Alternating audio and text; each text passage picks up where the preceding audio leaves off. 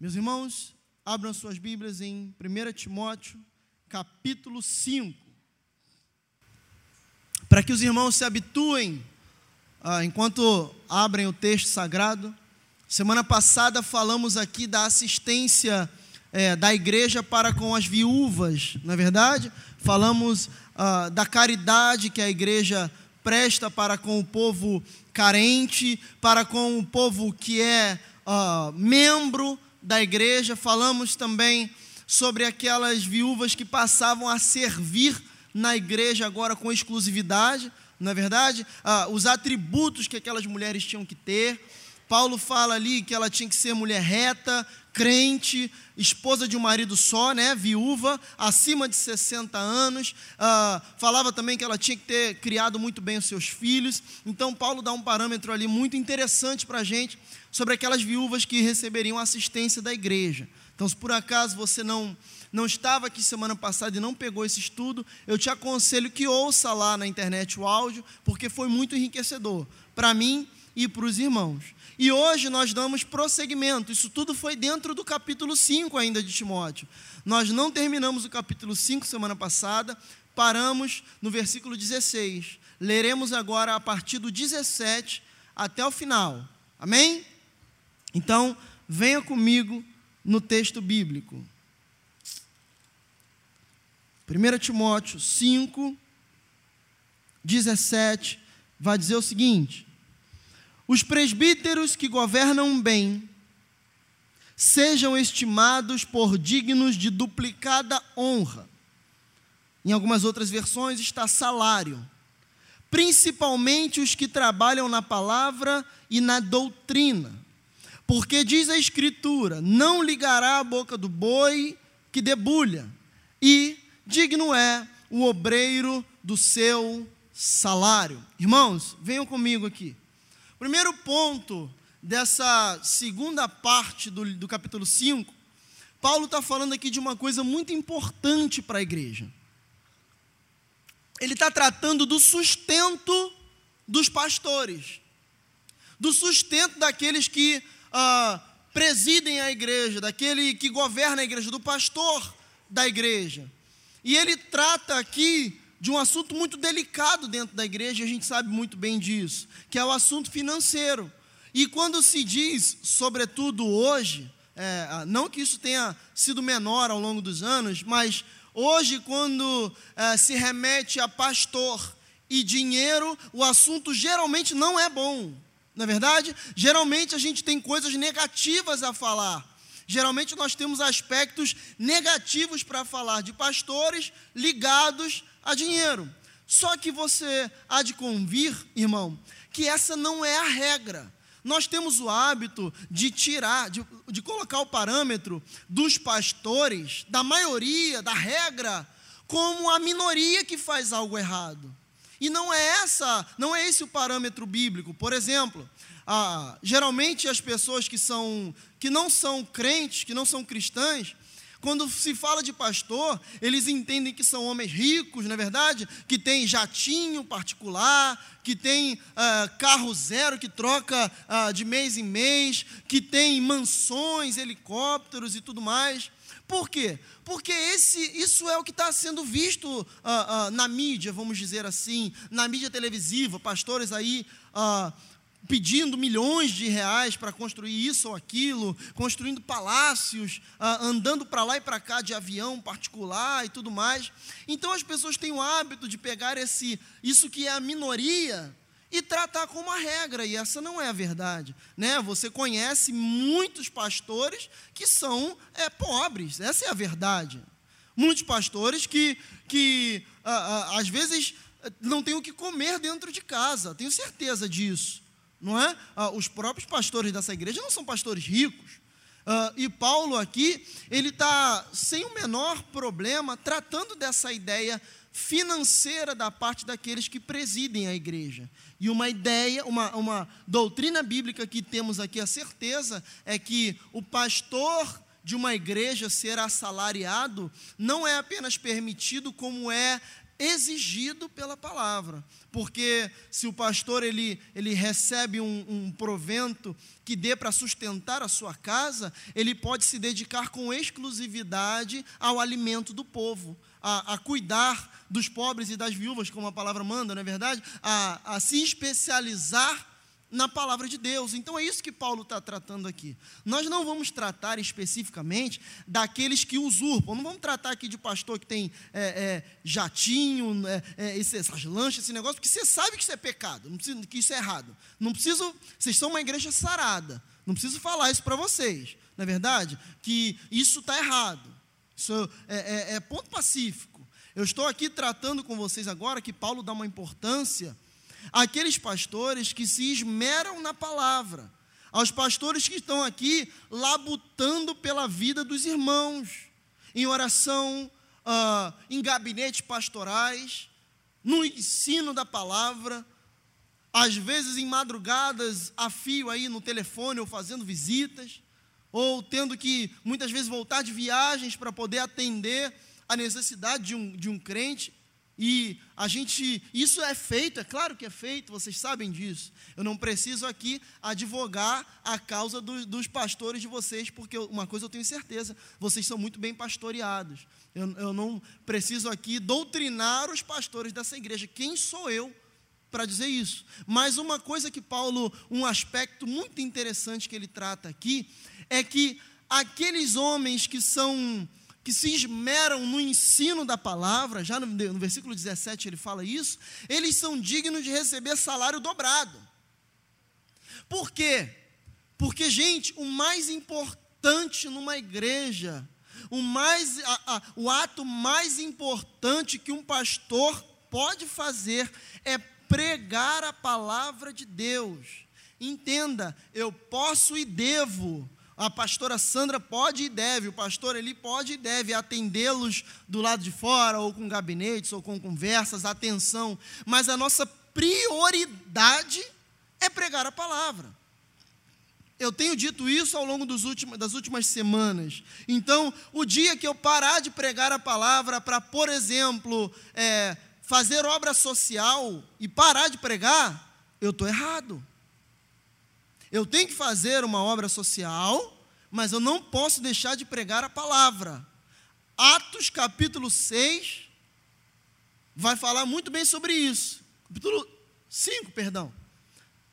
Não, é 6 mesmo. Vai tratar sobre esse assunto, sobre a instituição dos diáconos. Os apóstolos ali dizem: olha, nós não podemos deixar de pregar a palavra de Deus e ensinar para servir as mesas. É por isso que eles levantam, que eles levantam os diáconos para fazer aquilo que não está ao alcance do pastor naquele momento. Então Paulo aqui dá uma importância tremenda para aqueles pastores que se esmeram no ensino da palavra de Deus. E ele deixa uma ordenança aqui, que é bom, agradável e correto que o pastor que se esmera que, é, que pastoreia uma igreja receba um salário, para que ele possa cumprir com dignidade o trabalho que lhe é colocado às mãos. E seria muito bom se nenhum pastor, e eu digo isso com pastores saudáveis, pastores bíblicos, se os pastores não precisassem trabalhar. Temos muitos pastores, por exemplo, que é, tem que trabalhar de Uber, tem que fazer bico, porque realmente a, a, não é recebe um salário, mas não é nada astronômico, não é verdade? Não é nada é, que dê para viver com luxo, obviamente. Então aí o, o pastor, ele, ele faz um, um, trabalho por fora, faz uma, por exemplo, pastor Eli trabalha numa agência de carro para poder, é, vamos dizer assim, sustentar as necessidades que ele acha que tem, com o salário dele. Amém? Lá no, é, do trabalho dele. Mas seria o, o excelente é que nós pudéssemos ser, digamos assim, exclusivos para tratar da obra de Deus para ter tempo exclusivo. Com base nisso, Paulo ele vai, ele vai saber dessa ideia, desse aspecto, mas uma coisa muito interessante é que Paulo ele abre mão desse salário que ele recebe, desse, uh, dessas prebendas, mas não em todos os momentos. Ele abre mão num momento específico. E eu quero que você abra comigo aí em 1 Coríntios capítulo 9. É só voltar um pouquinho, deixa Timóteo marcado aí. Nanã está aqui na frente hoje, né, para ouvir melhor, Nanã?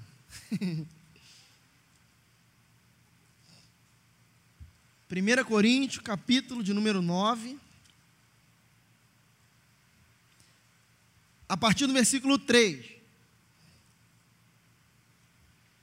Vai dizer o seguinte: Paulo falando à igreja de Corinto. Essa é a minha defesa para com os que me condenam. Não temos nós, os apóstolos, tá? O direito de comer e beber não temos nós o direito de levar conosco uma mulher irmã, como também os demais apóstolos e os irmãos do Senhor, e Cefas ou Pedro, ou seja, se casar, tá? Ou só eu e Barnabé não temos direito de deixar de trabalhar? Quem jamais milita a sua própria custa? Ou seja, quem trabalha usando o dinheiro do seu próprio bolso, é isso que ele está dizendo. Quem planta a vinha e não come do seu fruto? Ou quem apacenta o gado e não come do leite do gado?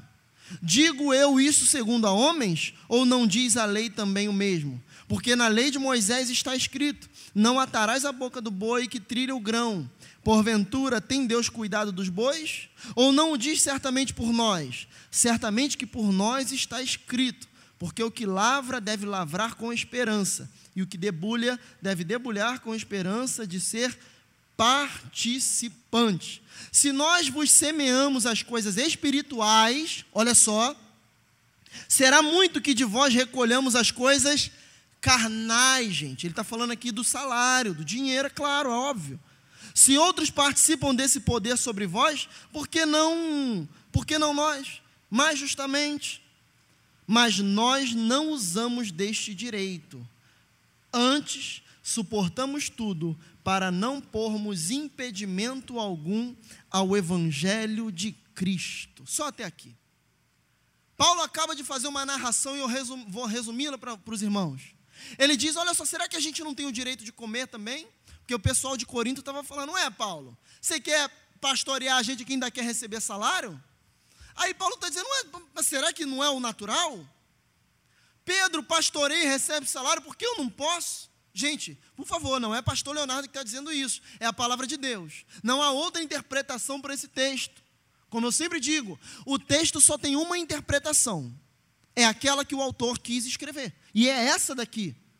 E ele diz: será que, por exemplo, se eu pegar um irmão aqui e enviar para uma igreja para pastorear, será que não será ah, ah, justo, correto, que esse irmão que vai pastorear uma igreja, ele vai ter que largar o trabalho dele, a sua casa, a, a, o trabalho que ele, que ele faz com as suas próprias mãos. Será que não é natural que a igreja pague um salário para ele? Porque senão, como é que ele vai viver? Compreende a ideia de Paulo aqui? Ele não está falando aqui é, de que, obviamente, vocês sabem disso, não preciso passar isso para a igreja, vocês sabem que ah, os pastores vão ficar com tudo que entrar na igreja e, e vão usar a, a moda que bem entenderem. Não é dessa forma, não funciona assim. Existem até lugares que é dessa forma, mas aqui, graças ao Senhor Jesus, que ainda é o presidente dessa casa, isso não é dessa, não é dessa maneira. Há um corpo é, de tesouraria, há uma junta administrativa que faz esse tipo de coisa. Então, não é da forma como a gente bem entende, entra aqui o, o, o que quiser e, e o pastor, a pastora pega. Não, não é dessa forma. E não é isso que Paulo está dizendo. Ele está dizendo que é justo que aquele que trabalha receba salário. Só que o pessoal estava falando mal dele lá em Corinto. O pessoal estava reclamando de Paulo. E nisso que reclamavam dele, ele falou: ah, quer saber uma coisa? Vocês vão ficar falando mal de mim? Eu não vou, não quero receber nada não. Eu não quero receber nada, eu vou pregar para vocês, eu vou dar meu jeito. Aí vocês conhecem muito bem que Paulo ele, fa ele fabricava tendas. Mas ele não fabricava tendas, digamos assim, para poder passear no shopping e comprar o que ele quisesse. Ele fabricava tendas para viver. Porque ele durante a semana trabalhava e no fim de semana pregava o evangelho. Era assim que era a vida de Paulo num determinado tempo. Não foi sempre. Então, ele abriu mão do direito dele de receber salário da igreja de Corinto para poder, é, para por amor àqueles irmãos e não trazer escândalo a eles. Você quer ver uma coisa? Agora avança um pouquinho em 2 Coríntios, capítulo de número 11. É muito importante que a gente é, é, pegue esse, esse nó e dê ele muito bem. Esse ponto ele tem que ser muito bem dado. A gente não pode deixar aqui ah, arestas, né? A gente tem que definir o que é isso. Então, 2 Coríntios, capítulo 11, versículo 8 e 9, vai dizer o seguinte: Outras, igre outras igrejas despojei eu para vos servir, recebendo delas salário. Gente, preste atenção. E quando estava presente convosco e tinha necessidade, a nenhum de vocês eu fui pesado, ou seja, eu não pedi dinheiro a ninguém, vocês não podem falar nada. Porque os irmãos que vieram da Macedônia supriram a minha necessidade, e em tudo me guardei de vos ser pesado, e ainda me guardarei. Só até aqui. Paulo está falando isso aqui para quem, gente? Para qual igreja? Corinto, a mesma igreja que ele falou lá no capítulo 9, que ele não estava recebendo o salário dela. Por quê? Porque a igreja estava perturbando a cabeça de Paulo por conta disso. Mas ele deixa bem claro: olha, eu fui atender vocês, mas outras igrejas estavam me sustentando, me pagando salário. Então, obviamente, que isso aqui, ah, ah, indiscutivelmente, é bíblico. Amém? Então, Paulo ele faz uma. Ele, ele, ele nos, nos ensina que o, o, aquele que preside uma igreja, aquele que dirige uma igreja, ele tem direito sim a receber um salário, e se ele for diligente no ensino da palavra, ele tem merecimento de receber salário dobrado. Você pode não concordar com isso, mas aí é uma questão tua, é a palavra de Deus que está dizendo, e nós não podemos ir contra a palavra do Senhor é até uma questão de bom senso, porque o obreiro que, que recebe aquele salário, ele tem condição de viver exclusivamente para a obra de Deus. Não é? Porque muito se fala, é, muito se tem a ideia de que pastor não trabalha, não é verdade? Porque vem para o culto segunda, quarta, por exemplo, terça de manhã, domingo, domingo na EBD, e acha que nos, nos outros momentos, fora de culto, a gente não faz nada. Irmão, o que eu estou fazendo aqui hoje não é meu trabalho. O meu trabalho é o que eu faço durante o dia, antes de vir para cá. O meu trabalho é, é, da hora que eu comecei a preparar esse texto aqui para entregar para os irmãos. Muita gente vai reclamar, ah, estou trabalhando desde de 9 horas da manhã, vim direto do trabalho. Muita gente fala, vim direto do trabalho. Tem diferença não, irmão. Também fiz, fiz a mesma coisa. A mesma coisa. Sem nenhuma diferença. É claro que a, a, a natureza do nosso trabalho é diferente não é verdade? Mas é, é, é, é, trabalho da mesma forma. Porque eu posso simplesmente falar, eu vou dar esse texto aqui hoje, eu posso chegar, em, se eu quiser, por exemplo, hoje eu não, não trabalhei no meu trabalho comum, eu, Leonardo. É, se eu não trabalhar hoje, eu posso, ah, vou acordar meio-dia. Vou acordar meio-dia porque só vou pregar à noite. Para que, que eu vou acordar mais cedo? Muitos se tem essa ideia, e tem muita gente que faz isso. Mas não, eu entendo que meu dia começa cedo. A gente começa a preparar um texto cedo. Ou você acha que a gente lê só no dia que vai pregar? Pelo amor de Deus, irmão. Em nome de Jesus. Eu não estou, obviamente, de forma alguma, é, é, querendo me, me mostrar para os irmãos aqui. Isso não é do meu feitio, vocês me conhecem. Vocês sabem disso. É, é, é, é uma, é um, uma característica minha. Mas eu leio muito mais quando, no dia que eu não prego do que no dia que eu prego. Geralmente no dia que eu vou pregar, eu, eu tento tirar um pouquinho da tarde, mas vamos dizer assim, de um pouquinho mais de folga, para poder estar com a mente descansada, para poder entregar uma pregação é, saudável para os irmãos, um texto bíblico, é, é, é, vamos dizer assim, robusto, um estudo. Gente, isso aqui não tem, aqui não tem nada raso, não. A gente se aprofunda no texto. Se for necessário, a gente passa aqui uma hora e meia falando do mesmo versículo, se ele for profundo a esse ponto. Então, a, a, a gente lê não apenas quando vai pregar, a gente atende não apenas quando os irmãos estão nos vendo aqui ou em horário de gabinete e tudo mais. Eu não preciso advogar essa causa, mas só para explicar, para que os irmãos entendam que isso também é um trabalho e muito cansativo, por sinal.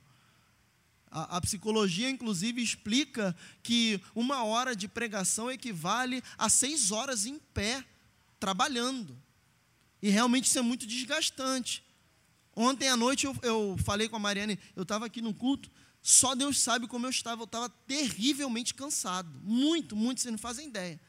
E eu cheguei em casa, eu ainda falei com a Mariane aqui, falei, minha filha, eu vou embora mais cedo, depois da palavra, porque eu não estou aguentando. Eu acho que eu estou doente também. Eu até falei para ela, que ela, ela teve essa, essa febre esses dias, o João Pedro também. Falei, eu acho que agora fui eu. Eu cheguei em casa, era nove horas, Deitei na cama, eu acho que eu dormi 9 e meia, 9 e 40 ontem. Um amigo meu me ligou falou assim, Léo, é, olha, olha que interessante. Um amigo que é ímpio me mandou um áudio no WhatsApp, precisando conversar. Eu falei, meu filho, em nome de Jesus, por favor, só me dá hoje. Eu te peço, eu nunca deixei de te atender num momento, mas eu estou deitado na cama nesse momento com o meu filho pronto para dormir, mas eu tô, eu tô exausto, eu não vou conseguir te dar a atenção que você precisa. Por favor, deixa eu te ligar amanhã depois do almoço. Ele falou: Não, Léo, tudo bem. Eu dormi, acordei hoje, era quase 8 horas da manhã. Acordei bem. Eu falei: Então não era doença, era cansaço. Que cansa. Eu falei: Jesus, graças a Deus, era cansaço. Então isso é, é, é cansativo, irmão. No domingo a gente dá aula na EBD, aí eu dirijo o culto à noite. É muito cansativo. Pode parecer não, que não, mas é. Então, é, é um trabalho que é, me perdoe pela redundância, o trabalhador é digno do seu salário. Amém? Porque o pastor ele vela pelas almas dos irmãos. O pastor ele ele vela pelas almas dos irmãos. Eu não sei se foi aqui no estudo que eu falei isso, ou se por acaso foi na escola dominical. Eu tenho a impressão de que foi na EBD. Uh, ah, foi na EBD. Um homem que eu gosto muito, um pregador, um expositor da palavra que eu admiro muito, chamado Hernandes Dias Lopes, ele, pregando um dia desses, ele falou algo muito interessante. Ele estava contando uma experiência, a experiência do trabalho dele, da, da uh, dos livros. Eu fui aqui? Então foi na EBD mesmo, já que os irmãos não sabem. Ele estava num, num dias de, entre aspas, folga, num lugar de, de muito, muito verde, né? E ele estava lá sentado descansando. E passou um rapaz, eh, perdão, ele estava sentado lendo, com, com um livro na mão e a Bíblia assim do lado. E passou um rapaz e perguntou a ele assim: Ô oh, pastor, tudo bem? Como vai o senhor? Está descansando, né? Está de folga. Eu falei assim: Não, irmão, eu estou trabalhando. Ué, pastor, eu estou trabalhando, eu estou lendo. O meu trabalho é ler, porque, é, irmãos, isso é uma coisa que a gente experimenta, o pregador da palavra. Quanto mais a gente lê, melhor se prega. É incrível isso. Porque a gente tem material para passar para os irmãos, a gente tem profundidade para passar para os irmãos. Aí o, o rapaz foi, quando, mais tarde, ele terminou ali o que ele estava fazendo, o pastor, ele foi capinar o quintal dele e dar comida para os porcos lá. E nisso, e, e ele é um, um, pregador muito famoso, eu admiro demais. E ele capinando ali o quintal, ajeitando o jardim, o rapaz volta e fala assim: Ô pastor, está trabalhando, né? Ele falou: Não, meu filho, agora eu estou de folga. Agora eu estou fazendo aquilo que eu gosto. Não que eu não gosto de ler, mas agora eu estou de folga. Então eu estou aproveitando para espairecer minha cabeça, passar o tempo aqui de uma forma. Então o, a natureza do trabalho pastoral é diferente de um trabalho comum. Amém? Então, isso tem que ficar, é um ponto que tem que ficar muito claro para os irmãos, essa ideia uh, do trabalho pastoral. É, é, óbvio, Paulo já, já alertou isso lá no capítulo 3, que o pastor ele não pode ser apegado ao dinheiro. Isso é, isso é, é, é algo que, graças a Deus, eu não preciso explicar aos irmãos, mas o pastor não pode ter apego a isso, por favor. A minha intenção como pastor nunca, jamais deve ser ficar rico. Mas não é mesmo. Talvez por uma intervenção divina, de alguma forma que não seja eu buscando, é, possa ficar? Pode. Tem pastores que têm, por exemplo, editoras né, de, de, de, livros e tudo mais, tem outras fontes de renda que acabam é, tendo ali uma, uma condição financeira maravilhosa. Amém. Mas o meu intuito aqui não é assim, ah, eu tenho que crescer mais essa igreja para ter mais entrada, para o meu salário aumentar. Não, por favor. Esse não é o objetivo de um pastor e nunca deve ser. Se for, ele já se desviou e precisa se converter. Nunca foi crente. O meu intuito aqui, ainda que cresça e que de alguma forma ah, ah, venham mais irmãos a essa casa, é um processo natural. Porque a pregação bíblica da palavra, ela atrai pessoas, isso graças a Deus. Então, é, o meu intuito não é ser apegado ao dinheiro. Não é. Então, isso não é apenas ao pastor, não, gente. Como eu sempre digo, é difícil uma característica que, tenha, que o pastor tenha que os crentes normais, entre aspas, não tenham. Apenas a intensidade é maior. Por exemplo, o pastor é cobrado? Os irmãos são cobrados? Só que o pastor é cobrado de uma forma mais rígida, mas os irmãos também são cobrados. Então, é, é uma característica que o pastor tem, os irmãos também, só que para o pastor, é, vamos dizer assim, como se diz aí, é, um, é, é, é o buraco é mais embaixo, é mais difícil na é verdade? De a, a, a situação. Então, os irmãos também têm que ser irmãos não apegados ao dinheiro. É pecado ficar rico? Não, não é. Mas você vai, se você continuar vindo aos estudos, você vai ver que semana que vem é capítulo 6 e Timóteo trata, Paulo trata disso. É pecado você querer fazer da piedade, ou seja, do evangelho, uma fonte para enriquecer.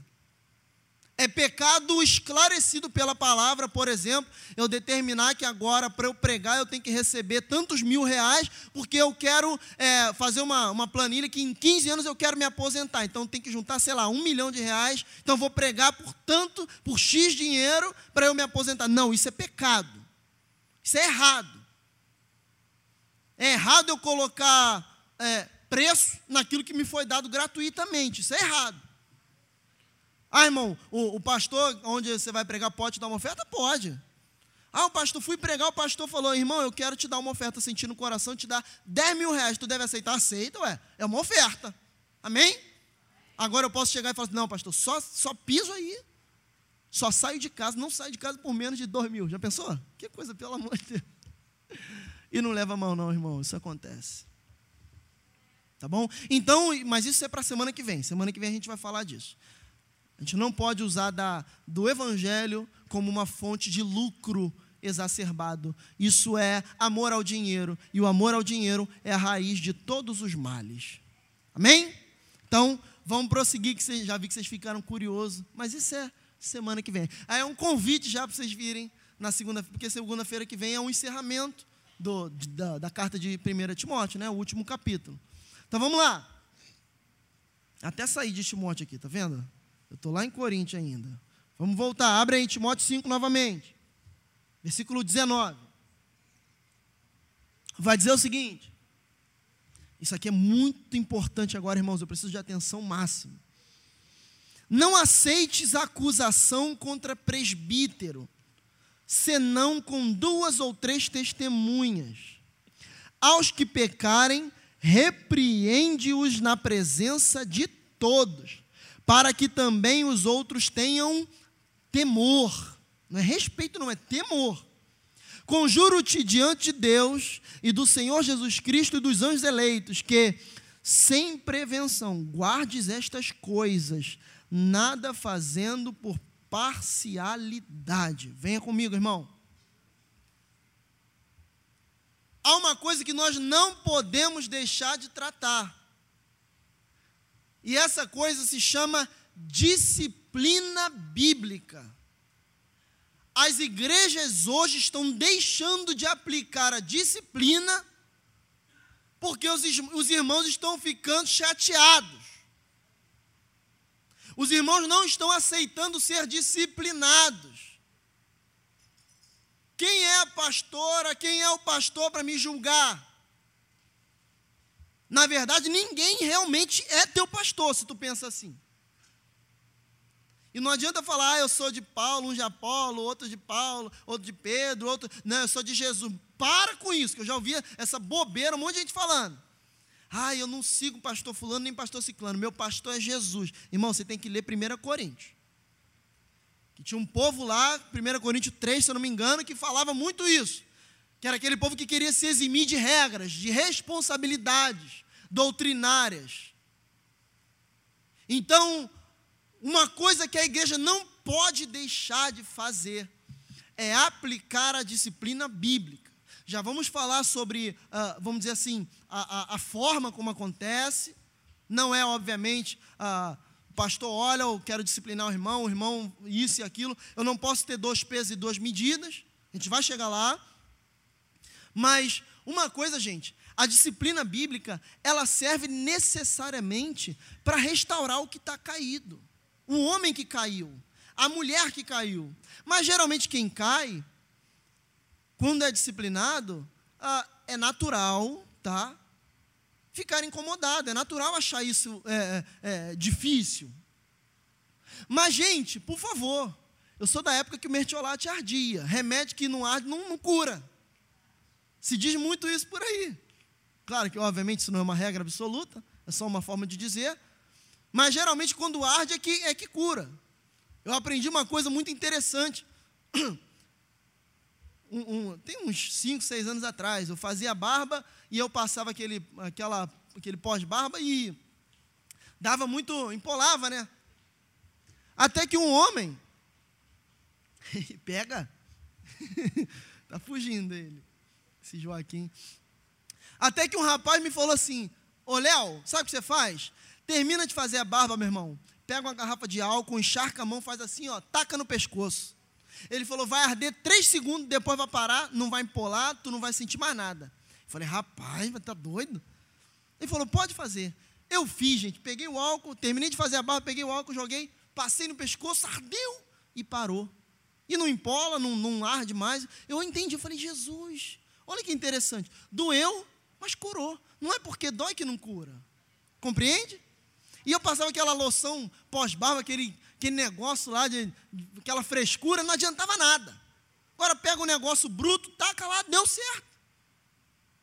Então, é óbvio que isso é apenas uma analogia, uma alegoria para que os irmãos entendam que a disciplina bíblica, ela serve por ela dói, mas ela cura. Aquele que decide ser curado aquele que aceita a disciplina para ser curado. Isso é muito importante deixar claro.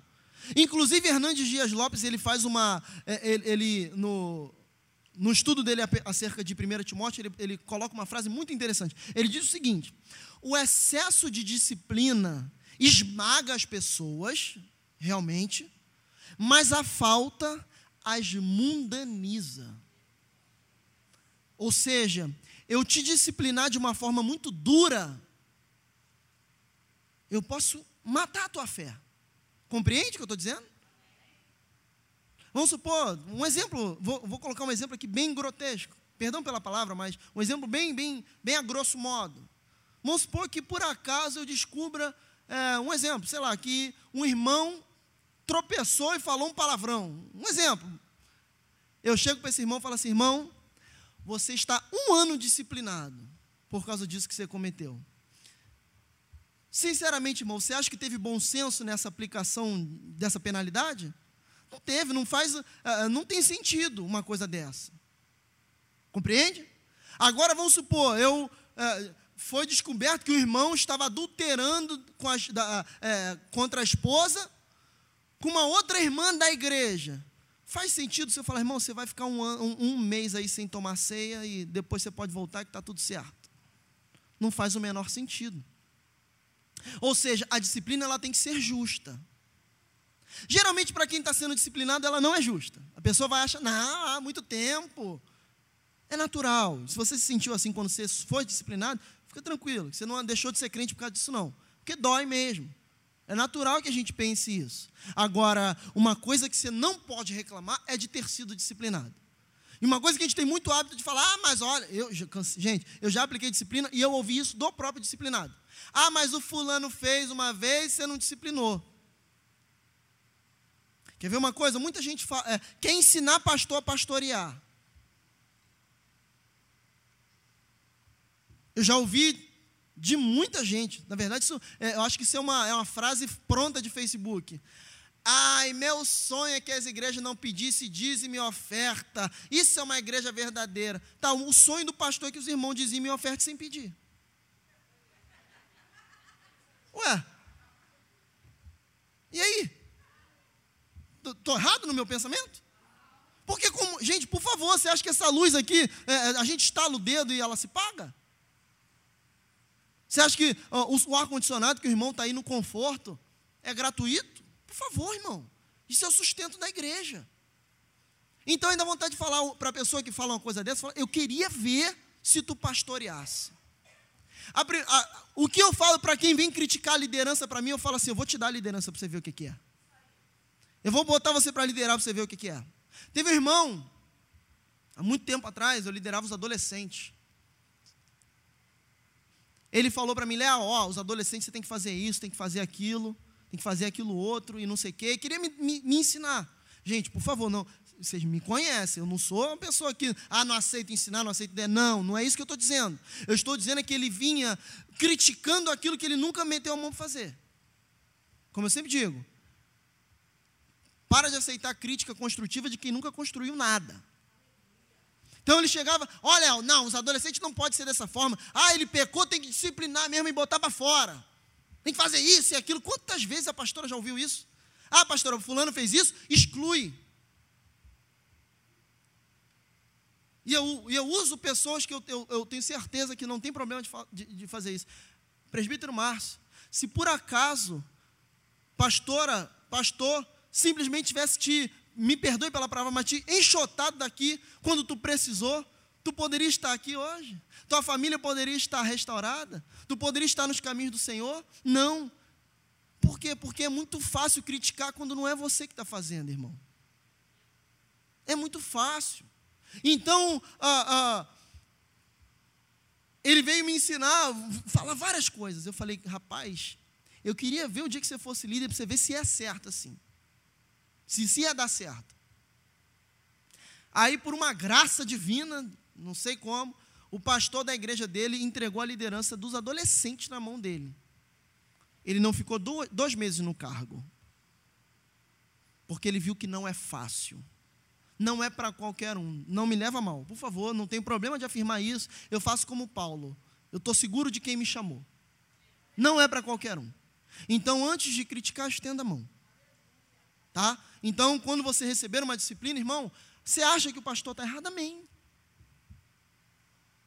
Amém. Você tem até o direito de falar, mas cuidado com aquilo que se fala. Não estou dizendo aqui que é, tocar no ungido do Senhor, não é isso que eu estou dizendo, não. Estou dizendo que a gente tem que ter cuidado com aquilo que a gente fala.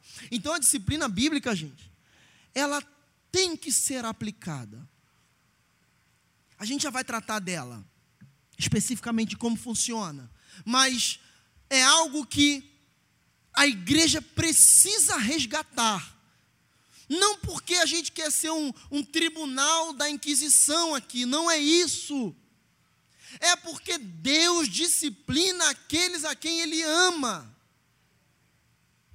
A vara é uma das formas mais comuns de Deus usar para disciplinar alguém. Vai ter momento que a conversa vai bastar? Vai.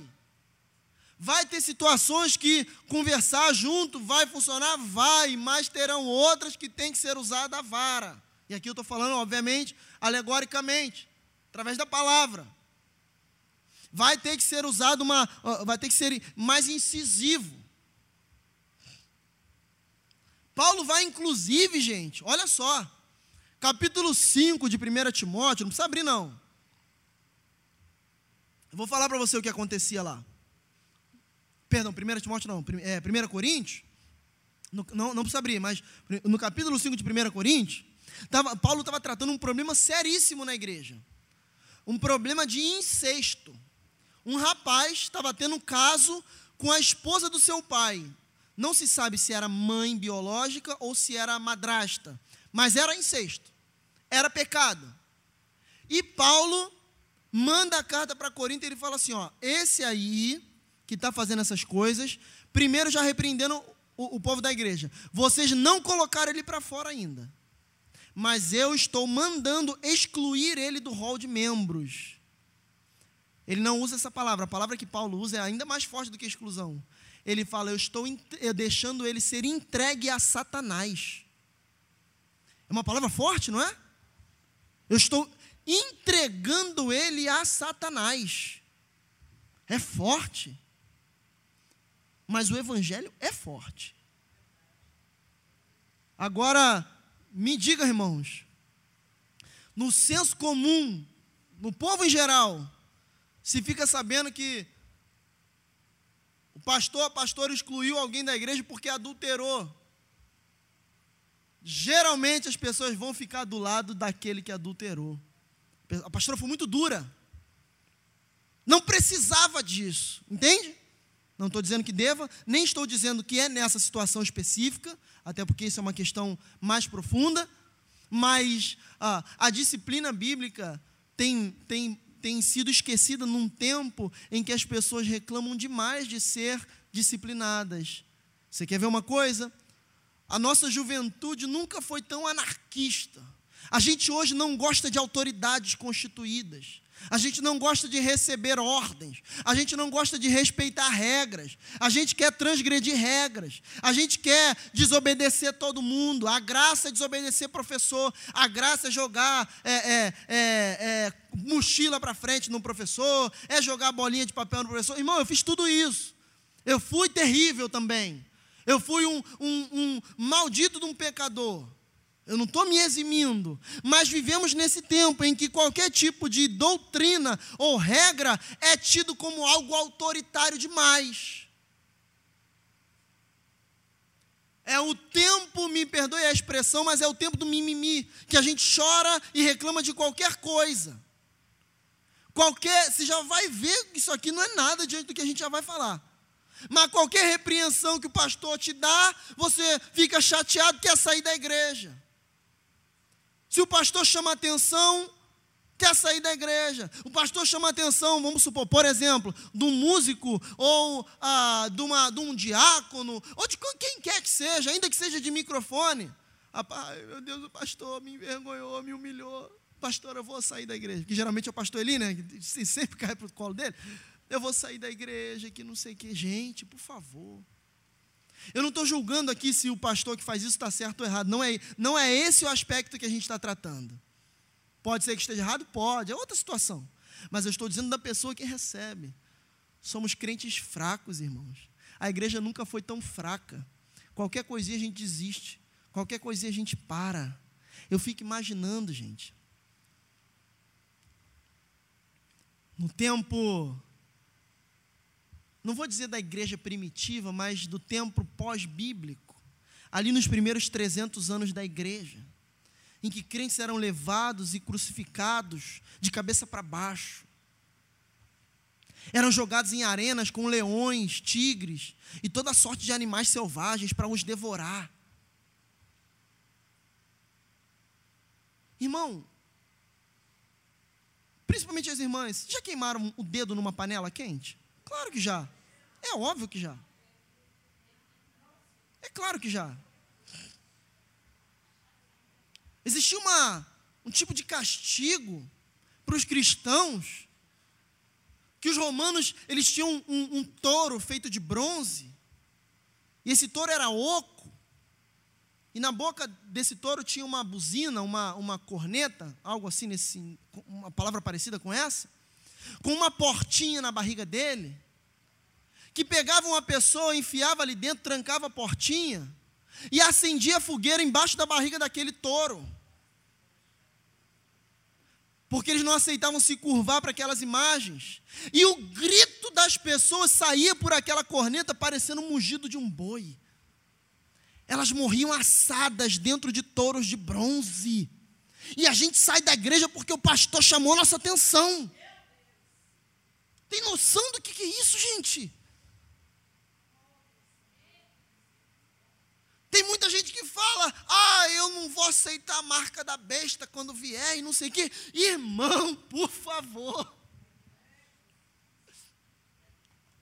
Ah, faça-me o favor. Tem gente saindo da igreja, gente, largando Jesus, porque alguém caluniou seu nome porque o irmão não cumprimentou, não deu a paz do Senhor, porque o pastor não deu oportunidade para cantar, para pregar, porque não consagrou, aí quer desistir, quer largar, quer trocar de igreja, e tinha gente morrendo queimada, e tu acha que quando a besta vier com a marcona lá para você, você não vai aceitar? Ou você acha que ele vai vir assim, ó, toma, isso aqui é a marca da besta, tá? Não, gente, ele vai vir enganando. Ele vai vir enganando. Gente, eu, eu ouso fazer uma afirmação aqui que só quem conhece Bíblia que vai saber. E a gente vai alertar aqueles que não conhecem, a gente vai ser tido, sabe como? Como careta. Para, bobeira, você é crente doido. Bobeira, para com isso. Ah, vai ser chip? Não sei se vai ser chip ou não vai, se vai ser uma tatuagem, não sei o que, que vai ser. A hora que vier, vai ser. Mas quem estiver ligado vai saber. Ou, ou você acha o quê? Nesses dias seremos torturados para negar o nome do Senhor. Se você, se você nega Jesus por causa de um calo que pisam no teu pé, você não negaria por causa de uma arma apontada na cabeça? Uma faca no pescoço? No dia que o Irã foi atacado agora, aquele general Soleimani morreu, foi logo no início, né, de 2 ou 3 de, de janeiro agora. 15 pastores estavam sendo decapitados no, no Irã. No mesmo dia. Porque não negaram o nome de Cristo. E a gente quer largar a igreja porque é disciplinado. Ai, pastor, me deu três meses, eu achei que foi muito duro. Eu vi uma foto um tempo atrás de um pastor, uma forca e a, a corda com, a, com o laço pendurada do lado dele, e ele sendo encaminhado para a forca e olhando para a multidão e rindo. E rindo. Rindo. Porque estava indo para a forca. Por não negar o nome de Cristo. Meu Deus! E a gente está se desviando porque não quer largar a amizade do mundo. E a gente se desvia porque não consegue largar o funk, o pagode, sei lá. Meu Deus, as pessoas estão morrendo por não negar esse nome e a gente está negando todo dia. Tempos bons criam homens fracos. Tertuliano falou algo muito interessante, lá no século IV. O sangue dos mártires é a semente da igreja. Quanto mais os crentes morriam, o sangue deles era derramado pelas ruas, a igreja crescia porque olhavam para aquilo e falavam: não tem como, é impossível não haver um Deus por esse povo, porque eles vão à, fogueira, à forca, aos coliseus para serem mortos por amor a alguém que eles não veem. E a gente nega o nome de Cristo por coisas tão ridículas e levianas. Irmão, volte a Cristo. Volte a cruz de Cristo. Não deixe isso desanimar a tua fé. Se tu for disciplinado, irmão, cumpra a tua disciplina honradamente. Com honra. Não, não, não honra por ter pecado, mas honra por obedecer e se arrepender. Porque geralmente quem cumpre a disciplina bem, volta dela muito mais maduro, muito mais firme na rocha. Amém? Vamos lá. E ele prossegue no texto, aqui ainda no, no, no versículo 19, a gente não saiu dele ainda, gente. Eu estou falando para vocês, gente, a, a Bíblia é muito profunda. É muito profunda para a gente deixar de passar alguns detalhes. Ele fala uma coisa aqui muito séria. Não aceite essa acusação contra presbítero. Aí uma, algo que eu coloquei aqui é a acusação contra pastor, ela tem de ser algo muito bem averiguado. Vou lhe explicar por quê. Calvino dizia que não há quem seja mais exposto a calúnias do que mestres piedosos. Pastores que pregam a palavra de verdade. geralmente se levantam ah, ah, falsos testemunhos sobre essas pessoas. Por favor, não estou tratando aqui dos, dos falsos pastores, é, de pastor aí que está na mídia, não é isso que eu estou falando. Estou dizendo daqueles pastores que, que cumprem a, a palavra de Cristo, que se esmeram em pregar a palavra, em oferecer um, um, um ensino robusto para a igreja. E lembra que ele está falando aqui para um pastor, para Timóteo. Ele, quem é que tem que aceitar a acusação? Não é o crente comum, ele está falando aqui o pastor. Ou seja, é, vamos supor que a pastora Sandra e o pastor Eli estejam aqui e alguém chega e fala, pastor, olha, o pastor Marcos fez tal coisa, ou o pastor Leonardo fez tal coisa, o presbítero Márcio fez tal coisa, pastor Marcelo Caetano fez tal coisa. O conselho é o seguinte que Paulo está dando: pastores, não julguem sem averiguar o que aconteceu de verdade. Porque é natural que se levantem calúnias contra pastores, ainda que eles estejam, estejam pregando a verdade. Porque muita gente fala, ah, se falou é porque tem alguma coisa. Não, irmãos, a gente tem que entender que não. Não é porque alguém falou alguma mentira, é que tem é, é, um, um pezinho de verdade. Por favor, isso é um ditado mundano. Amém? Isso tem que ficar muito claro. Ah, tem pastor que faz um monte de coisa errada? Tem, mas isso aí não, eu não estou tratando deles. Eu estou tratando de uma igreja sarada que tem que saber diferenciar o que é o que. Pra, é, e, eu não, é, e, e eu não posso deixar de passar isso aqui sem embasar o que eu estou dizendo. Volta comigo em Atos, capítulo de número 6.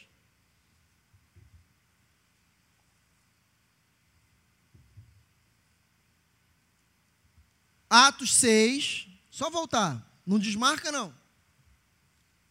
Deixa aí a fitinha, Timóteo. Minha Bíblia sai, saíram as fitinhas, gente. Vou ver se eu conheço alguém que conserta a Bíblia aqui na igreja. né, irmã Felícia? Para colocar minha fitinha de volta. Que a minha. Saíram as duas que tinham. Atos capítulo 6, versículos 11 a 13. Vai dizer o seguinte: não, vem do versículo 8. Vai dizer o seguinte: E Estevão, gente, Estevão foi um diácono, abençoadíssimo por Deus, cheio do Espírito Santo e mestre na palavra. E Estevão, cheio de fé e poder, fazia prodígios e grandes sinais entre o povo. E levantaram-se alguns que eram da sinagoga dos libertos e dos sireneus. E eles disputavam com Estevão.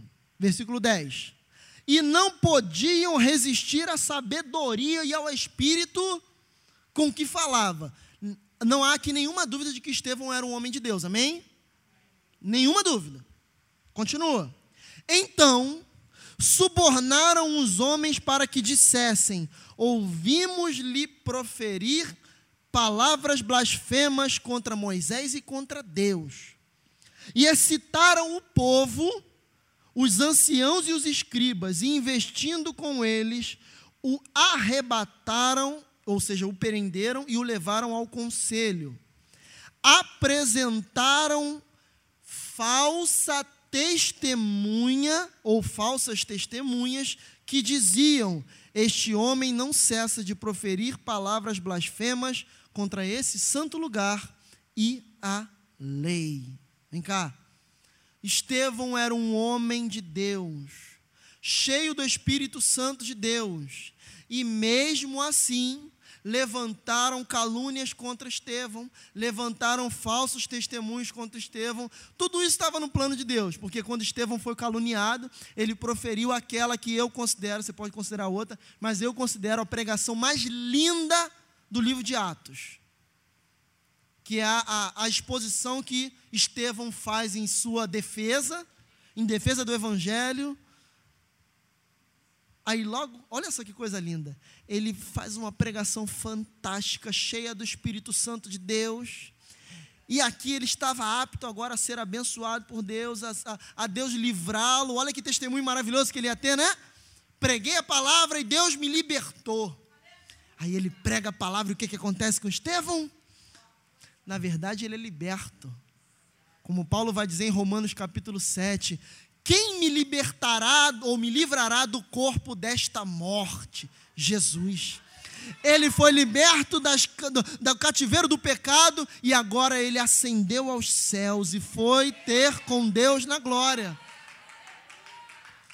Estevão é preso, prega e é apedrejado até a morte. E quando estava prestes a dar o último suspiro, ele olha e vê os céus abertos. E um que estava sentado à destra do Pai. Vem, filho amado. Que coisa linda. Estevão, gente, infelizmente ou felizmente, não foi liberto das cadeias da terra. Deus não deu livramento a ele. O mar para Estevão não se abriu mas ele viu a glória de Deus. Compreende? Consentia na morte dele. Olha só, Saulo, Paulo, Saulo era só o nome grego, hebraico de Paulo. Ele vê Estevão morrendo, ele consente na morte. Mas ali, ele já começou a ser tocado pela pregação. Tanto é que dois capítulos depois, o próprio Cristo derruba ele no chão. E ele não consegue resistir, porque a graça de Cristo é irresistível. Não dá. Impossível resistir. Então, fala Felícia.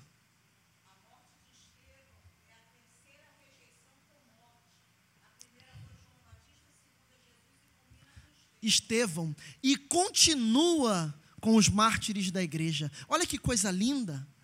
Gente, nem sempre livramento de Deus é bom.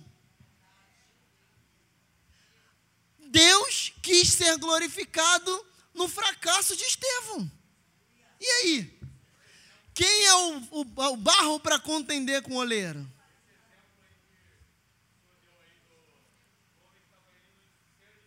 Sim. Exatamente. É, gente, como os discípulos sempre diziam, eles se alegravam por estar sendo caluniados pelo nome de Cristo, pelo Evangelho de Cristo. Irmão, nem sempre livramento humano para a tua vida é bom para a tua alma. Por favor, ah, eu, vou, eu vou afirmar isso aqui sem medo. Tem cativeiro, e não é do inferno nem do diabo, mas tem cativeiro que guarda o teu corpo, mas leva a tua alma para o céu. Tem algema que te prende num lugar físico, mas te envia para o céu. Para com essa ideia de que Deus vai te livrar de tudo, vai te libertar de tudo, vai te dar tudo que tu quer, porque se Deus te desse tudo que tu quer, tu não iria resistir. Tu iria se desviar do evangelho. E é por isso que Deus nos priva de muitas coisas. É por isso que hoje, talvez se eu tivesse rico, eu não estava aqui. Sei lá onde eu ia estar. Poderia estar desviado do Evangelho. Mas aprove ao Senhor nos trazer até esse lugar. Todas as lutas que tu já passou, irmão, te trouxeram a esse dia. Romanos 8 vai dizer que todas as coisas cooperam para o bem daqueles que amam a Deus. Não é que todas as coisas vão fazer você se sentir bem, ou legal, ou vão te agradar, mas elas vão cooperar para que você prossiga para o alvo, para o prêmio da soberana vocação. Isso é uma doutrina.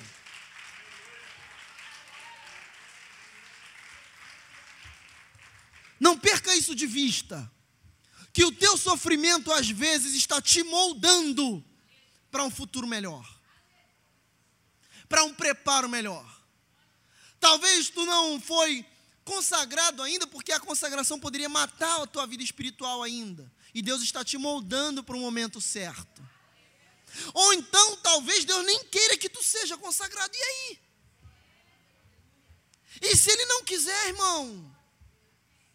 Ai, a pastora não me consagrou. E se não for a vontade de Deus?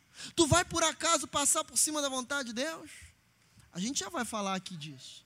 Então, irmão, vigia com acusação contra ah, pastores. Tá bom? Não que ela não deva ser feita. Se descobriu alguma coisa de um pastor, alguém, traga até a pastora, pastor ou a mim. Pastor, olha, aconteceu isso, vi, isso aconteceu e aquilo outro. A partir de agora eu vou começar a examinar, a averiguar, a ver se faz sentido a tua acusação, porque tem muita gente que fala, ó, oh, pastor, vi fulano fazendo isso e aquilo. Aí tu não faz nada ainda, a pessoa fala, ué, mas eu vi a pastora não fez, não disciplinou. Ué, meu irmão, será que é justo isso? O irmão chegar e falar, ó, vi a irmã lá em tal lugar fazendo isso e aquilo, sem prova nenhuma, sem, sem é, me provar nada. E eu chegar e disciplinar e acabou? Sem exercer misericórdia? Você gostaria que fosse contigo? A gente precisa ser sensato, irmão, por favor. Então tem muita gente que reclama que o pastor não toma atitude, mas sem saber que o pastor, tá por baixo ali, sem tu saber, que não precisa te dar satisfação sobre isso, está averiguando tudo. Para chegar no momento certo, tomar a decisão que, que deva ser tomada. E pastor erra também, gente, por favor. Para de também ser juiz da terra, porque pastor também erra. A gente também erra, a gente também julga errado às vezes. A gente, às vezes, é, é, o Espírito fala uma coisa, a gente entende outra e faz errado. A gente não é inerrante, não. Então, para com esse negócio de, ah, mas a pastora errou. Ah, mas o pastor falou aquele negócio. Por favor. A gente erra como os irmãos erram. Tá? Então, é, tira o martelinho da mão e para de ser juiz. Para de julgar tudo que é, tudo que é atitude. Tem amor. Aprenda a amar o seu próximo. Porque é a função pastoral nossa e é a função da igreja também. Exatamente.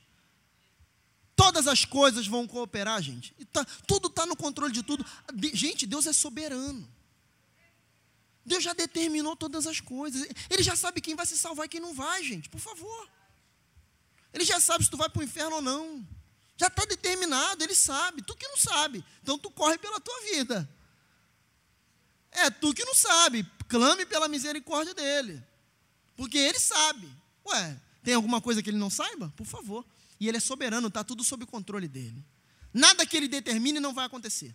Se ele determinou uma coisa, você pode fazer o que for, que não vai deixar de acontecer. A vontade dele é soberana. Amém?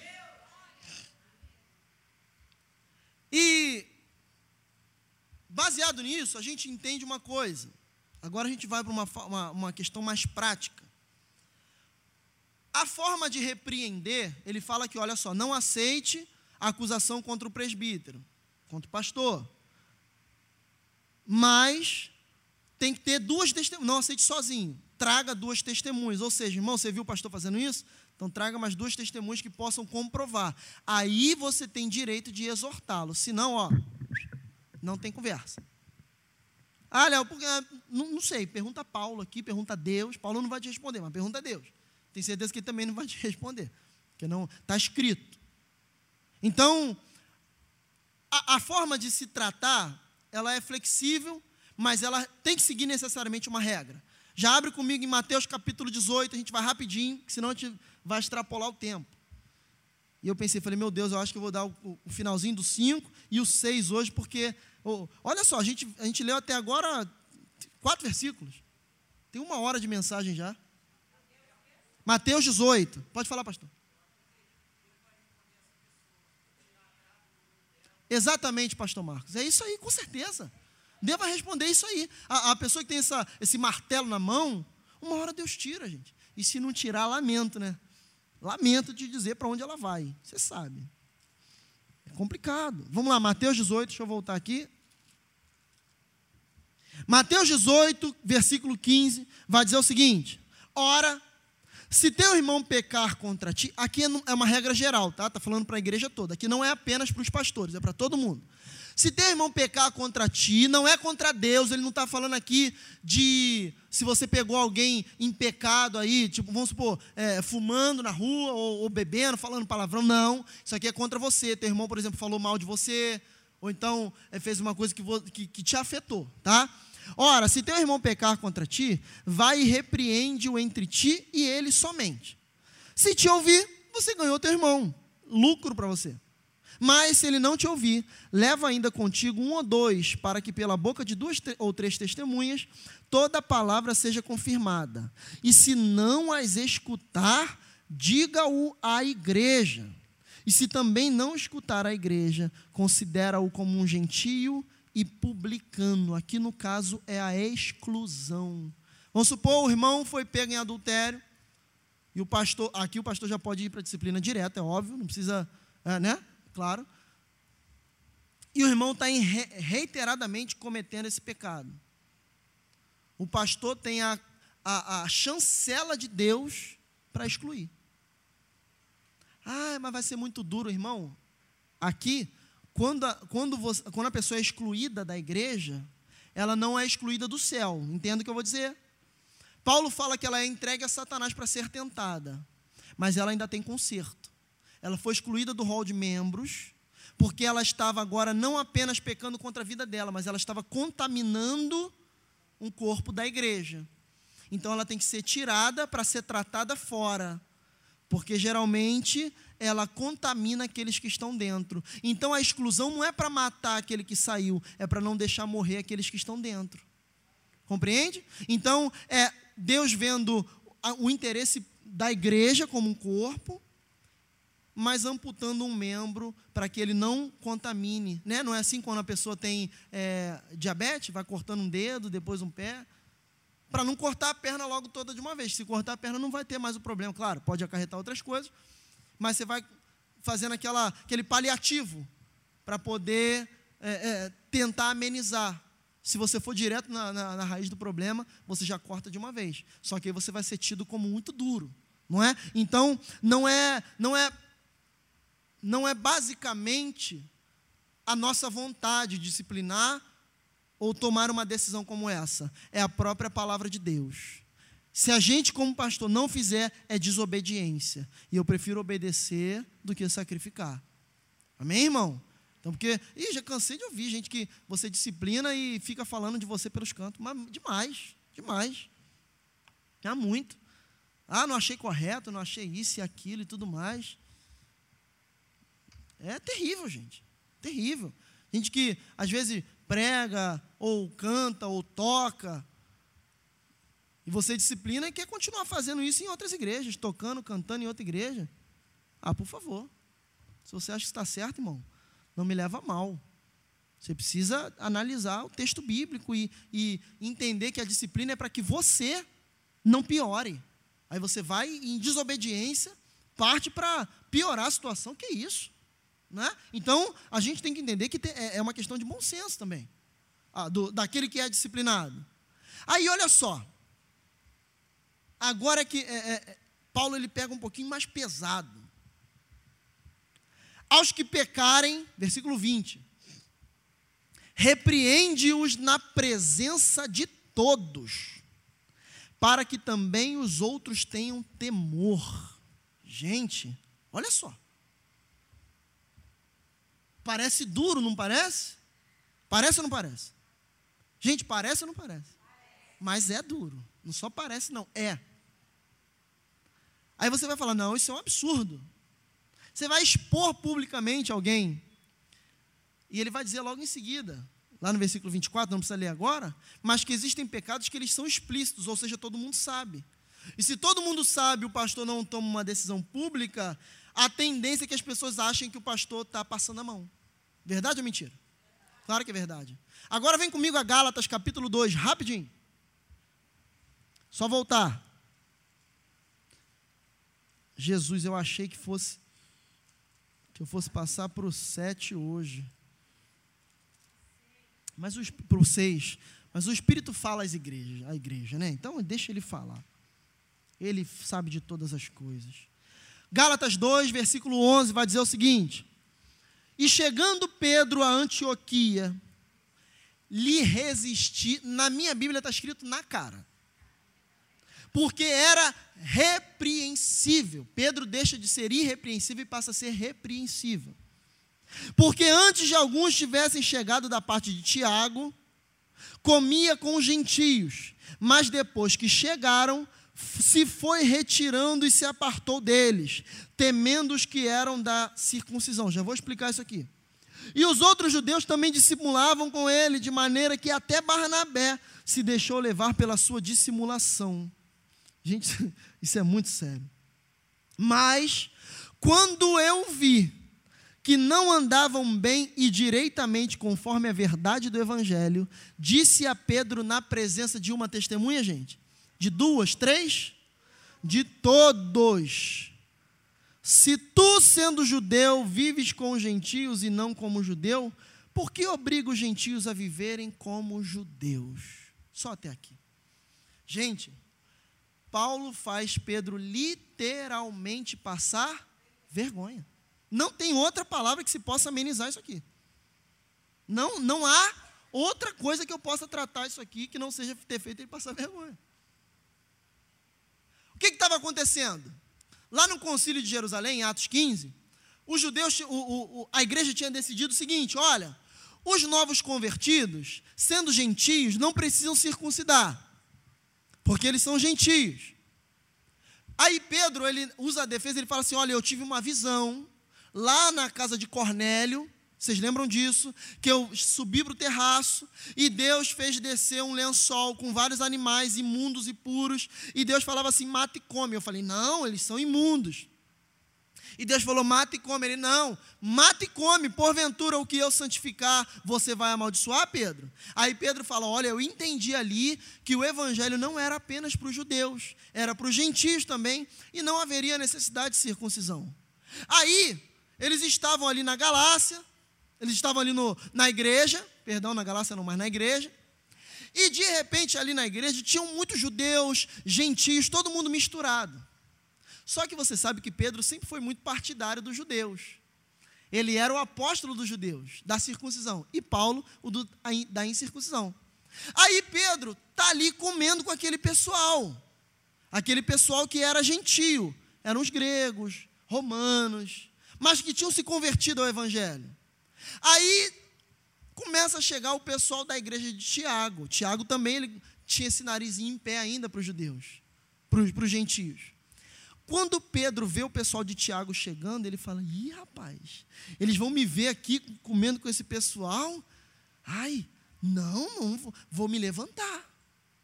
Aí nisso que Pedro se levanta, Paulo lá do outro lado do salão. Ô Pedro, ô, ô, ô, vai onde? Ué, está pensando o quê? Que história é essa, Pedro? Na frente da igreja inteira. Que história é essa, Pedro? Tu não estava sentado ali com eles agora? Agora, porque o pessoal aqui de Tiago chegou, você quer se levantar para fingir que você é o que você não é? Será que você não lembra que Deus te deu uma visão lá na casa de Cornélio e tu foi para a casa dele pregar? Para a família dele? Será que você, sendo judeu, você já não entendeu que o evangelho é para os gentios e você está agora fazendo acepção de pessoas, Pedro? Quem você está pensando que é, Pedro? Te converta. E ele resiste Pedro face a face. É como se dissesse: vira homem e assuma quem tu é. E assuma aquilo que tu disse. Assuma aquilo que foi combinado. E mais à frente ele ainda vai dizer: porque aquele que segue a Jesus aceita tomar a sua cruz e segui-lo. Se você não aceita, Pedro, cai fora. Gente, por favor. Pedro foi chamado pelo próprio Cristo. Paulo também. Mas Pedro andou com Jesus. Pedro viu os milagres.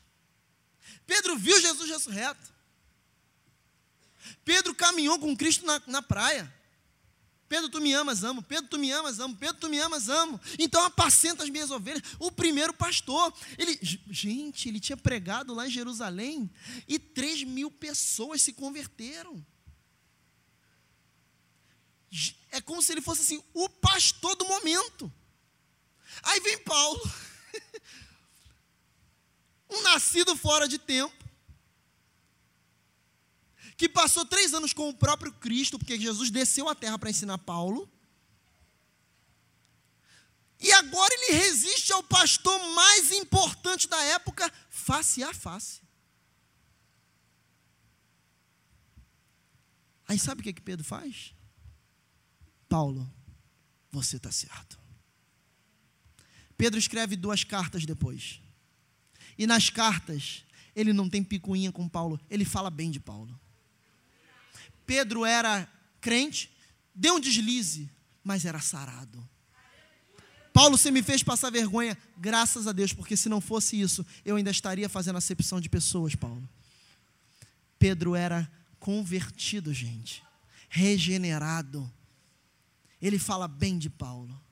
E muitos de nós hoje estamos precisando aprender com Pedro.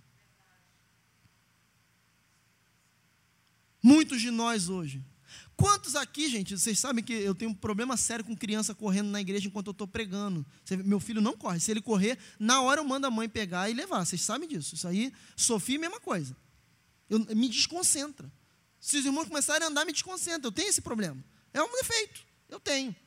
Então, é, eu acredito que há de ter uma reverência na hora da pregação da palavra. Tanto para não tirar a minha atenção quanto a dos irmãos. Amém? Então, eu já chamei a atenção aqui de crianças que estavam correndo na igreja. Eu falei, irmão, pega aqui, por favor. Vocês, vocês me conhecem, vocês sabem que eu não sou grosseiro. Eu não vou falar, oh, irmão, que história é essa? É como se eu falasse assim, ô oh, oh, irmão, por favor, teu filho aqui na frente, pega ele aqui, está tirando minha atenção. Eu já tive que pedir perdão para essas pessoas, gente. Que foram conversar com a pastora Sandra que ficaram muito chateados, que eu chamei a atenção do filhinho de mamãe na frente da igreja. A minha vontade era dizer, irmão, por favor, vira homem. Pelo amor de Deus, aprenda a educar seu filho, depois você venha falar comigo. Que meu filho é arteiro até não aguentar mais, vocês sabem disso. Mas a minha obrigação é segurar ele. Se Mariane não puder vir à igreja, ele, eu não trago ele. Porque senão ele vai ficar correndo aí pela igreja. E como é que eu vou chamar a atenção do filho da, dos irmãos se o meu não dá exemplo? Então, é, irmão, se por, por acaso o pastor, a pastora chamar a tua atenção, falar alguma coisa, fica chateado, não, não leva para o coração, não, irmão usa isso como uma repreensão, se educa e muda. Porque tem filho que não é educado em casa, aí o pastor tem que educar na igreja. Meu filho é educado em casa, mas é arteiro. Fazer o quê? É arteiro. É uma questão de bom senso, gente. Por favor, é uma questão de bom senso. Então, se a gente emitir uma repreensão aqui, como a pastora chama a atenção de lideranças aqui toda hora, Cadê os músicos? Não sei o que diz. Gente, músico fica chateado demais porque pastor pede músico na hora, depois da palavra, por exemplo. Porque músico geralmente toca e some. Vai embora do culto. Por que isso? Aí você não pode repreender porque fica chateado. Aí vai jogar em direta no WhatsApp, no, no Facebook, no status lá. Um monte de gente vem me trazer aqui, Léo. Tu falou aquilo lá no altar, no microfone, fulano, eu acho que botou isso aqui para você. Eu falei, aonde? No Facebook? Não respondo. Não respondo que eu não vou descer esse nível, mas não vou mesmo ficar debatendo em Facebook, pelo amor de Deus. Por favor. Jesus me chamou para pregar a palavra, irmão. Se tu quer falar em Facebook, o problema é teu. E bobeira, bobeira. Não me defendo mesmo, quer falar mal de fala. Fala, quem é ovelha dessa igreja me conhece, sabe. E, se você não é sarado para ser repreendido, meu irmão, você não é sarado para ir para o céu. Por favor. Então, leve a repreensão com carinho. Por mais que seja dura, por mais que seja com a palavra às vezes áspera, por mais que o pastor faça de forma errada. Uso dizer isso. O pastor pode até chamar injustamente. Porque o pastor erra, a pastora erra, eu também erro. Mas não leva para o coração, não. Entenda que a gente também é humano, a gente também se cansa, a gente também fica cheio às vezes. Amém, irmãos? Então, por favor, Paulo repreende aqui Pedro face a face. Face a face, sem medo, sem medo de rebelião, de nada. E Pedro fala: Amém, tá bom, tá certo, Paulo, é isso aí. Então, irmãos, para encerrar esse, esse tópico da disciplina, eu peço, vocês me dão 10 minutos. A gente termina em 10 minutos, prometo. Porque já foi 9 horas, eu, passou rápido e eu não, eu, eu, vocês sabem que eu, eu sou chato com horário, são nove e um. Para mim, eu já passei da hora aqui. Então vamos correr. Eu preciso encerrar isso aqui. Então, irmão, a disciplina, para encerrar essa, esse aspecto, lá no 22, ela tem que ser aplicada sem parcialidade. Por exemplo, eu gosto mais do pastor Marcos e eu não, não, não vou muito ali com a irmã Felícia, com a missionária Felícia. Aí o pastor Marcos comete a mesma coisa que a Felícia. Aí para a Felícia eu dou uma, uma pena dura. E o pastor Marcos fala, pastor, não faz não. Eu dou uma, advertênciazinha. É isso que Paulo está dizendo aqui. Não. Sem, sem dois pesos e duas medidas. Fez com um, é com todos. Fez com nenhum, é com nenhum. Amém? Então isso é uma questão de bom senso. Não é porque eu gosto de alguém que eu devo pegar mais leve. Na verdade, às vezes é o contrário. É, é, se é meu filho, eu, costumo ir, ir mais pesado do que com os dos outros. Então eu não posso ter parcialidade, eu tenho que ser imparcial. Eu tenho que julgar de acordo com a, com a reta justiça. Então, o irmão fez uma coisa, o outro fez a mesma coisa, mesma, mesma pena, digamos assim, mesma penalidade. Aí, aí o pastor tem a liberdade tá, de analisar se é reincidente, se está fazendo de novo, se fez, se cometeu outras coisas no meio disso aí. Que tem pecado que é, é, um conjunto, né? Dez pecados no mesmo.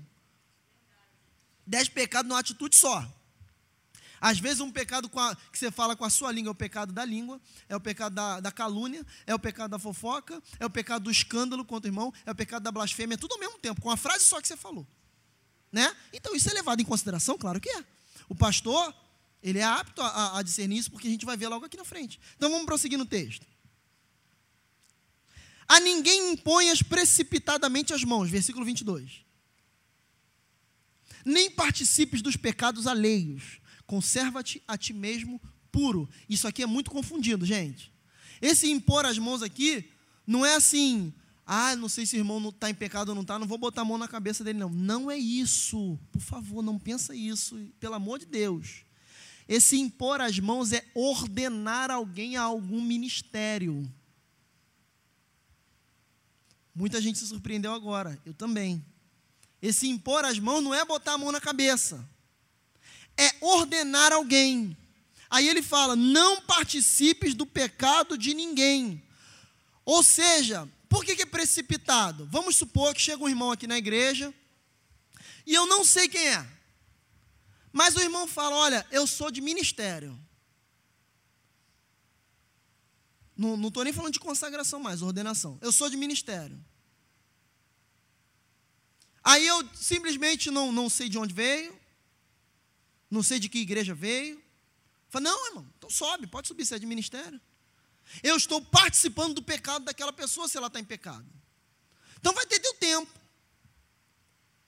E outra, chegou alguém, isso acontece muito com quem é famoso e se converte, né? Logo você é cantor, então, um mês depois já tem CD gravado. Se converte, já grava CD, já está pregando em um monte de igreja aí, um monte de coisa. Irmão, se converteu agora, por favor, você pode aguardar sentadinho durante muito tempo. Você é uma criança, espiritualmente dizendo. Tem, tem muito que amadurecer antes de ensinar alguém. Então, eu não posso precipitadamente ordenar, consagrar ninguém, principalmente se estiver em pecado. Aí você agora vai entender uma coisa, olha só.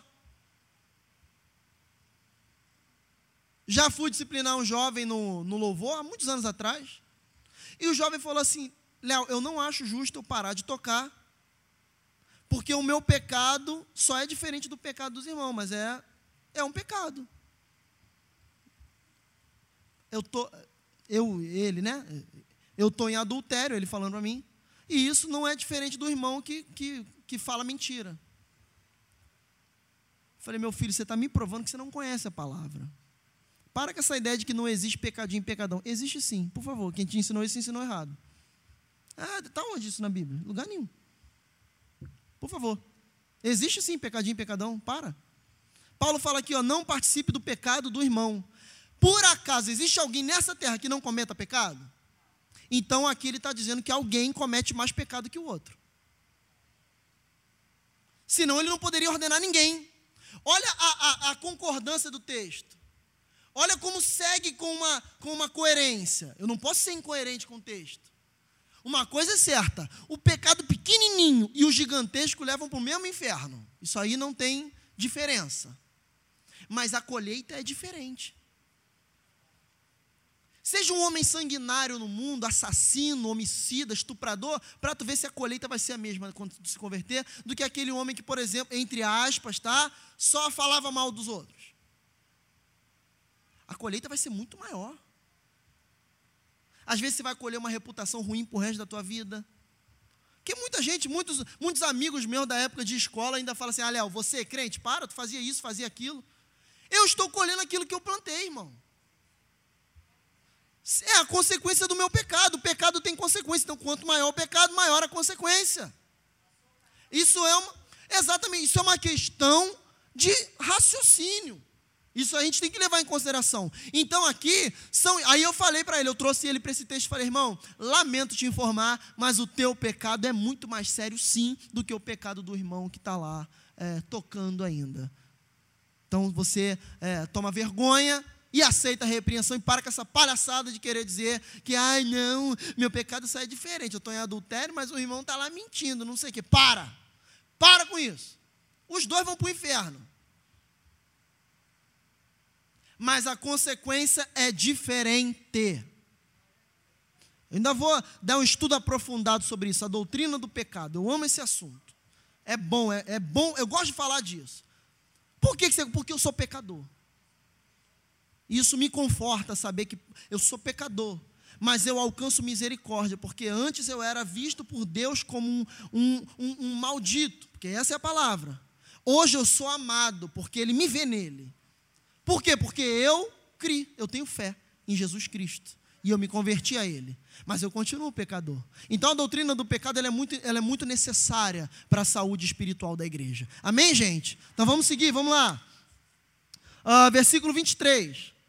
Não bebas mais água só, mas usa um pouco de vinho, por causa do teu estômago e das tuas frequentes enfermidades. Rapidinho, vem cá. Isso aqui, gente, era Paulo falando uma coisa. Eu já ouvi pessoas dizendo assim para mim: Léo, isso aqui não era vinho, era mosto. Não, mentira, é vinho, vinho mesmo. Vinho do mesmo jeito que o vinho de hoje. Tá? Naquela época, o vinho, a, a, a ciência acreditava que a, a, a, ingestão do vinho trazia benefícios, e já foi até provado, trazia benefícios estomacais naquele sentido. E era porque a água da época era extremamente contaminada, deixava essa da sedaia aí no chinelo. Então ele não usa água só não, porque tu está ruim do estômago. É como um problema de estomacal dele, é a saúde pastoral que ele está cuidando. Então usa vinho para você, usa um pouquinho de vinho para você poder é, é, é, ficar melhor, se sentir melhor. E gente, por favor, isso aqui não é uma licença para você sair bebendo. Pô, só se você quiser usurpar o sentido desse texto aqui é querer ser muito é, é, ladrão do sentido do texto falar que isso aqui é a licença para tu beber. Por favor. É uma questão medicinal que ele está falando. Tá bom? É uma questão aqui de bom senso. E é muito importante que o pastor aprenda a cuidar da sua própria saúde. Que se eu tiver mal de saúde, eu não consigo entregar uma palavra fiel para os irmãos, é difícil. A gente não consegue estudar, se esmerar, se, se absorver o texto para entregar para os irmãos. Então, é, é por isso que a gente fala, eu falo tanto com a pastora Sandra, para, vai descansar um pouco, vai dormir. E o povo continua, continua, continua. Eu já falei para ela, mãe, pode deixar que eu agora, a partir de agora, vou dar a benção apostólica no teu lugar. Vai acabar a palavra, tu vai descer e vai embora. Para esse povo parar de subir no altar e ficar te pentelhando. Ah, irmãos, por favor pessoa já se doa, já se gasta, aí quer ficar subindo aqui, irmão. Ai, pastora, o meu marido falou que eu sou feia e não sei o que. Irmão, por favor, tu anula tudo que foi feito no culto. Até gabinete no altar tem. Tem um monte de pastor aqui, ministério, chama eles, ué. A gente não é crente, não? Mas quer a pastora, quer a pastora. Então eu falei, mãe, ó, eu vou dar a benção apostólica agora. Ontem eu fiz isso eu vou dar a benção apostólica e, e você desce aí e vai embora. Aí ela falou assim: ah, o povo vai achar que eu sou mentira. Vai achar, não. E deixa achar. Se achar, o problema é deles. Então, é, para fazer gabinete, é, se ela me permitir fazer, fazer gabinete, é com hora marcada. Vocês viram o que aconteceu ontem? Ela chega aqui 5 horas da tarde para atender, a pessoa não vem, não liga, não fala nada. Você acha isso correto? Não é certo. Não é certo. Então tem que ter ordem e decência. Às vezes a gente sai daqui onze e meia da noite, porque a pastora só conseguiu ir, ir lá para jantar, depois de uma hora do culto acabado. As irmãs que trabalham na cozinha sabem do que eu estou falando. Quantas vezes todo mundo já acabou de jantar, o pregador foi embora e a pastora está chegando lá. Por quê? Porque faz fila aqui para falar com ela no final. Ah, irmão, por favor, criança dá um beijo, tirar uma foto, é claro, é normal. Agora, se vir contar problema depois de culto, e tem crente que é todo culto, a mesma coisa. Ah, por favor, é, é, é gente que não vem no estudo da palavra. Se viesse, se libertava. Então, irmão, se ela deixar, eu vou instituir isso, vocês não me levem a mal, não, tá? Mas eu vou começar a dar a benção apostólica, pedir o pastor ali dar a benção apostólica, para ela poder ir para casa, dormir, descansar, porque ela, ela, anda com a cabeça muito é, é, é, estafada, preocupada, estressada, para poder estar tá se preocupando com o problema dos outros, deixando de jantar, porque ah, o irmão quer falar um monte de coisa com a pastora aqui. Então, se você acha que a palavra não teve validade, só vem no final do culto para falar com ela, então.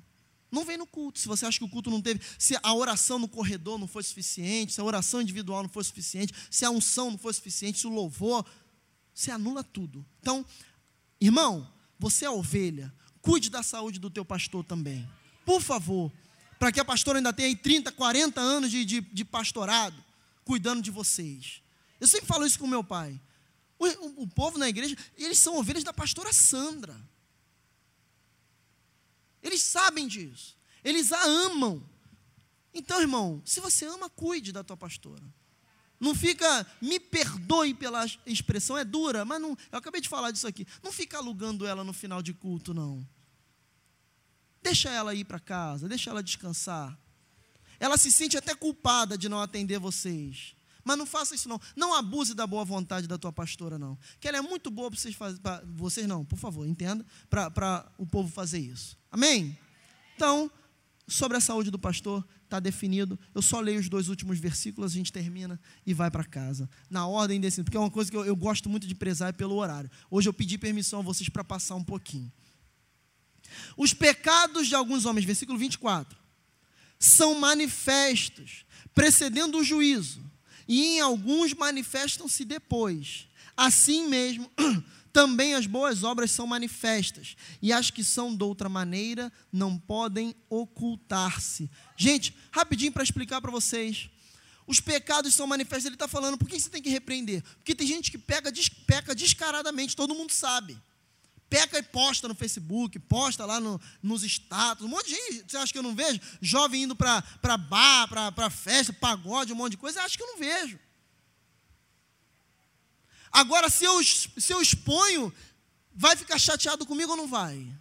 Claro que vai, fui muito duro. Não posso, mas é um povo muito fraco. Porque eu sei que aqueles que eu posso repreender são fortes e seguram a onda. E são principalmente, irmãos, me perdoem os homens, mas geralmente a mulher. Mulher segura a onda de uma forma exemplar. Mulher aceita a repreensão na boa, quietinha. Claro, obviamente, né, muitos homens também, mas geralmente as irmãs seguram a onda de uma forma exemplar. Não vou citar nome aqui, senão eu vou ser injusto. Tá? Então aí ele fala, tem gente que tem o pecado encoberto, dissimulado. Aí ele dá um conselho para Timóteo: Timóteo, tenha discernimento espiritual. Busque discernimento espiritual da parte de Deus, para que você possa discernir isso. Porque tem gente que tem pecado encoberto, gente. E o pastor não tem como saber. Ah, um monte de gente já falou: ah, mas tem, um, tem uma fulana que faz isso lá na igreja e está lá na pastora. Ué, como é que ela vai adivinhar? Ela tem bola de cristal? Nem tudo Deus revela, gente. Tem coisa que os irmãos sabem e pode passar também. E a pastora às vezes está sendo enganada porque as pessoas não, não passam para ela o que está acontecendo de verdade. Amém, gente? Então, irmãos, que a gente fechando agora esse capítulo 5, que isso fique bem claro para os irmãos. Não se Não se zanguem se por acaso vocês forem repreendidos, disciplinados, ou receberem uma palavra um pouco mais dura, porque é martelo firme que afia o ferro. É o fogo que molda o aço. Então, irmãos, que essa palavra possa moldar o seu coração, que essa palavra possa restituir na sua vida coisas que você havia abandonado. E eu oro a Deus para que o, os cultos de segunda tenham pessoas aqui é, é, que estejam buscando realmente o conhecimento da palavra de Deus.